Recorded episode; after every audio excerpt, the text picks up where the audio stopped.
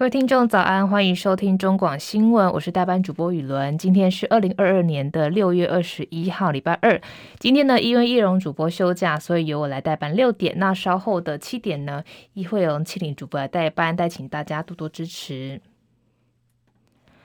今天呢是二十四节气中的夏至，代表北太这个北半球上一年中白天最长的一天。在传统上有一种说法，就是夏至阴森，冬至阳生，阳阳生。所以今天呢，白天时间可以长达十五个小时，比南半球多了将近。一半一倍的时间，天气的部分呢，当然一样是高温晴朗的好天气。气象局呢已经针对台北市、云林县、台东县、台南市、高雄市跟花莲县发布了高温特报，有连续出现三十六度高温的几率。另外，新北市呢是黄色灯号，所以这几天呢都是很典型的夏日气温。本周的天气呢也会分成两个阶段，到今天为止呢，风场偏西南风。不过，明天礼拜三到礼拜天的这个降雨范围会更小，直到下礼拜一二呢，其实都是多云到晴的好天气。不过，大台北地区的山区要注意会有午后雷阵雨发生，清晨到上午呢，南部地区也会有零星的雨势。目前天气，台北是二十七度，台中二十六度，嘉义二十七度，台南二十八，高雄二十六。东部地区包含宜兰是二十五度，花莲二十六度，台东是二十七度。外岛部分，目前马祖是二十五度，金门是二十五度，澎湖二十六度。国际消息：美国总统拜登今天表示，他可能不会在这个礼拜展开的欧洲访问行程当中造访乌克兰。拜登被媒体问到是否有计划访问乌克兰，他首先回应说：“这个要看情况。”不过他随随后呢又说呢，在这次的出访当中不太可能。拜登也是少数还没访问乌克兰，以表达反对俄罗斯军事入侵的主要西方国家领袖。拥有香港前地标珍宝海鲜坊的水上餐厅香港子餐饮集团，昨天晚间表示，珍宝海鲜坊十四号脱离香港之后呢，十八号下午在这个西沙群岛的海域遭遇到风浪而进水，十九号呢就沉入了海中，已经无法打捞，好在没有人受伤。综合香港临沂的媒体报道，香港子饮食集团表示呢，事发当时，这个负责拖引珍宝海鲜坊的船公司曾经尝试要来救援，但因为船身进水倾斜，最后没有能成功。其实，这个珍宝海鲜坊是一个在香港来说是非常非常有名的一个知名地标。过去四十多年来呢，有不少的观光客啊，有一些电影，像是《食神》跟《无间道二》都有在这边取景过。俄罗斯海军的情报搜舰搜集队呢，五月到五月到六月期间绕行北海道。日本认为呢，俄军这个举动其实相当的罕见，可能是借由这个拦截无线电通讯等方式，在监视日本东北自卫队跟美军的行动。日本产经新闻报道，日本政府相关人士表示，日本跟美国是七大工业国集团 G7 的成员，包含美日呢，都针对这个。俄罗斯侵略乌克兰的这个行为呢，发动经济制裁，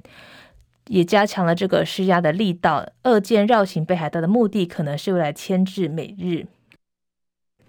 日本除了出动这个海上自卫队的海上收集情报之外呢，第二航空群青森县的 P 三 C 反潜机也进行了这个警戒监视。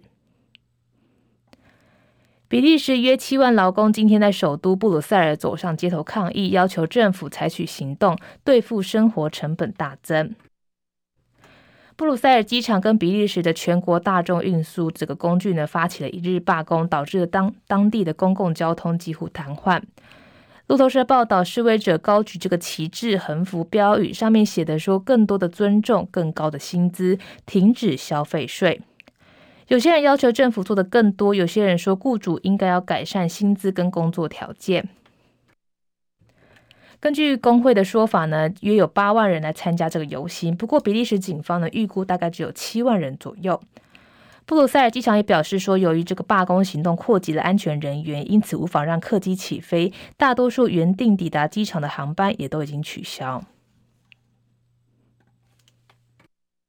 台湾消息，昨天晚间十点左右，桃园中立这个中立区的内力呢发生了大停电，包含像是庄敬路、新人路、金钟社区等地的这个住户呢，其实都是在摸黑当中洗澡啊，或是一些准备明天工作的东西。台电表示呢，因为中原变电所故障跳脱，酿成五千七百六十二户民众停电。好在经过一个小时的抢修之后呢，在晚上十一点初左右全数复电。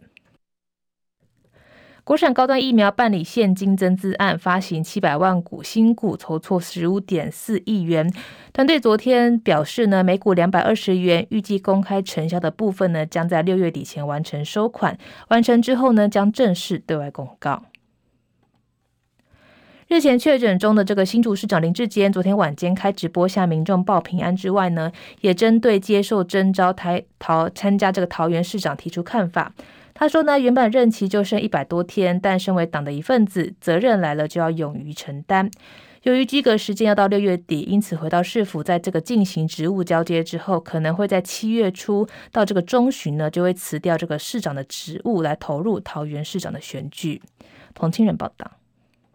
新竹市长林智坚昨天晚间开直播，并说明家中妻子、大儿子和女儿都陆续确诊，二儿子则是头好壮壮。林智坚也拿出一堆的各种药品，也呼吁民众不要再寄药给他了。目前恢复状况还算良好。直播过程中，林志坚也说明，新竹市今天在体育馆、中正市场和香山慈济园区开设三个大型疫苗施打站，希望符合民众尽快前往施打疫苗。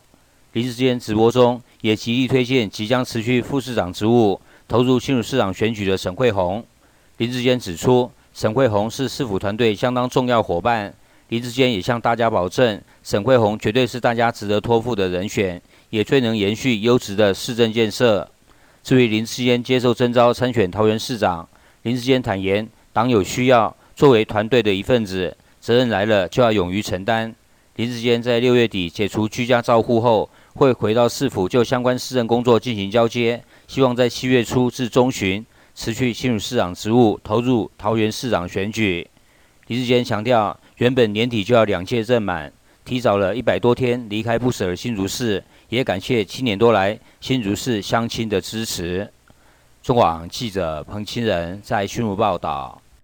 宜兰布朗大道附近，十八号晚间接连有两位民众遭到一位怪男以美工刀割颈。警方调查之后呢，锁定一位刘姓男子。十九号晚间依照杀人罪嫌、杀人未遂移送侦办。宜兰检方昨天晚间认为呢，这个刘男罪嫌重大，向宜兰地方法院申请羁押警戒。台湾蝶王王冠宏从经历这个确诊到出发前两周才开始训练。昨天在世界游泳锦标赛男子两百公尺的蝶式预赛，缴出一分五十六秒八七，排名第十六，成为台湾第一位游进世锦赛世锦赛这个准决赛的男选手。教练黄志勇说呢，原本就想要放弃比赛，不过好在后来在这个物理治疗师跟这个中医师的协助之下，调养身体跟体能，恢复的情况呢也比想象中好，也期待未来他的更多比赛。接下来呢是十分钟的早报时间，包含自由时报跟这个中国时报还有联合报，其实头版头条都谈到了疫情的消息。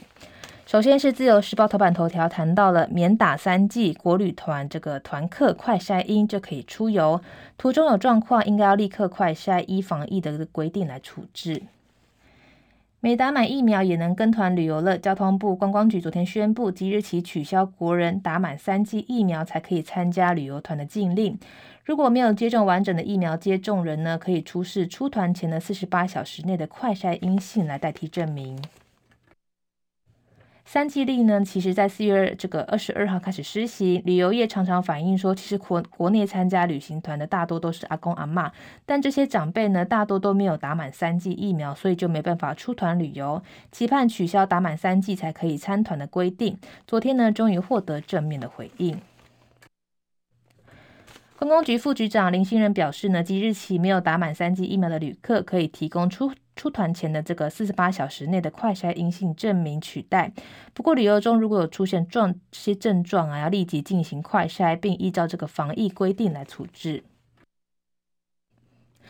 观光局解释，疫苗追加剂的这个接种率呢，已经接近七成。考量到这个减轻对观光产业的冲击，疫苗接种率提高，民众自主防疫扎实，跟这个疫情趋势逐渐缓和等因素，报请指挥中心同意之后呢，修正旅行业办理团体旅游防疫的管理措施，取消三剂令。如果旅客快山阳，属不可归咎这个双方因素，旅行业必须要扣除必要的费用跟这个规费之后退费。在隔离方面呢，中央流行疫情指挥中心医疗应变组副组长罗一军说呢，旅客如果有快筛阳性，医师判断确诊，同住家人呢依照现行的零加七或是三加四这个进行隔离，但一起参加的这个旅行团呢，搭乘同班或是这个同宿房的旅客，或是出游时的非同住家人，不列为隔离的对象。如果有群聚感染的风险呢，由地方政府来弹性调整，对同团旅客做筛检、隔离等措施。接下来是自由时报头版头条，谈到一样也谈到了这个疫情的消息，确诊减三成，国旅团三季令解除，新增了三万五千五百九十六例，死亡一百四十四例，依然维持每周二点五万人的入境上限。睽违一个半月，单日确诊数呢降到三字头。新冠肺炎昨天新增确诊三万五千五百九十六例，是今年五月五号以来的新低。疫情指挥中心也因此宣布即日起解除国旅的三季令。不过，由于这个 BA 四跟 BA 五的变异株境外移入的威胁依然存在，本周维持每周二点五万人的入境上限。另外，《中国时报》头版头条也谈到了这个。昨天的这个消息，雷霆两千火箭卡弹烧毁发射车。陆军五十八炮兵指挥部多管火箭营昨天在九鹏飞弹基地进行雷霆两千多管火弹实实弹操演。九点时呢，一枚这个 MK 四五火箭卡弹，火箭未离架推进机迅燃，造成这个车辆损坏。所幸呢为远距操控，没有造成现场的操官兵伤伤亡。这也是呢，雷霆两千第一次发生车体损毁的情势。陆军随即暂停这个演训，受损的车辆留在九鹏基地，由空军呃由陆军这个跟这个中科院组成的专案小组来调查原因。对这次事故的原因呢，军方人士判断说发这个发射管的变形可能性很大，才会造成卡弹无法发射。军方官员说呢，这次造成卡弹未必其实是一件坏事，可以让部队更认识这型的武器装备。意外发生之后呢，雷霆操演随即暂停，现场弥漫浓浓的浓烟，民众议论纷纷。昨天约莫同时间呢，花莲也发生地震，引发民众关心是否有关联。国军第四作战区发言人罗伟杰表示呢，全案已经交由中科院跟这个陆军专案小组来分析，厘清相关的责因，作为之后涉及训练的参考依据，以增进使这个训练的时效。不过，是否跟这个地震有关联呢？因为没有证据，现阶段还没有办法证实。再来是联合报头版头条，谈到了。这个也是疫情的消息，单日确诊降回三万例，死亡数居高不下。专家忧心变异株二到四周入侵社区。部分专家认为，BA 四、BA 五恐怕会在二到四周内呢入侵国内的社区。不过，罗威军认为不会这么快。但指挥中心呢依然严阵以待，为了避免变异株入侵太快，影响医疗量能，边境防疫呢无法短期之内进一步松绑，所以这个礼拜呢不调整每周二点五万人入境的这个容留上限，将是这个六月十五号开始入境检疫三加四的这个新制执行状况之后再做调整。食药署日前也通过了这个六个月以上到六岁儿童的这个莫德纳疫苗 EUA。罗一军说呢，这礼拜将举行 ACIP 的这个专家会议，来讨论接种的政策。预计呢，在七月初会到货四十五万剂，供九十万位的幼童来接种。昨天第三批儿童的 BNT 疫苗到货五十五十点四万剂，加上前两批剩余的这个三十万剂。大约有八十多万剂呢，可以提供儿童来接种第二剂，预计在六月二十二号开打。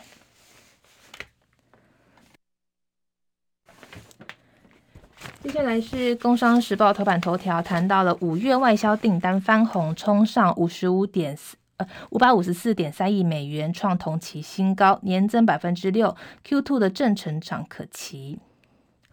随着中国大陆这个封控逐步解除，产能、物流、人流跟这个材料短缺的状况逐渐改善，再加上新兴科技应用跟数位转型需求续强，经济部二十号公布五月外销的订单金额来到了五百五十四点三亿元，是历年的同月新高，年增率百分之六，扭转四月的负成长的颓势，由黑翻红，表现优于预期，预估第二季有望守住正成长。另外是《经济日报》头版头条谈到了这个美国财政部长耶伦说，物价高到令人无法接受。美财长预期经济成长将减速，但能避开衰退。较高的食品跟能源价格影响消费模式。另外，克里夫兰的这个联邦准备银行总裁梅斯特也说呢，联准会需要大概两年的时间，才能让通膨率回落到百分之二的目标。耶伦在美国美国广播公司十九号播出的节目上表示，今年的通膨一直都很高，年底前呢还会维持比较高的通膨。他说，居高不下的通膨原因其实是全球性的，而非地方性，包含像是乌克兰战争酿成的这个能源供应中断，以及中国大陆实施防疫限制封控导致出口受阻，这些因素呢不太可能就会立即消退。新闻之后呢，一样也要来提醒大家，今天的天气呢，其实还是蛮炎热的，所以大家记得出门的时候也要记得防晒。不过在山区呢，会有一些午后雷阵雨的发生，所以记得如果要去山区的民众呢，都要记得携带雨具。我是雨伦，我们下次见了，拜拜。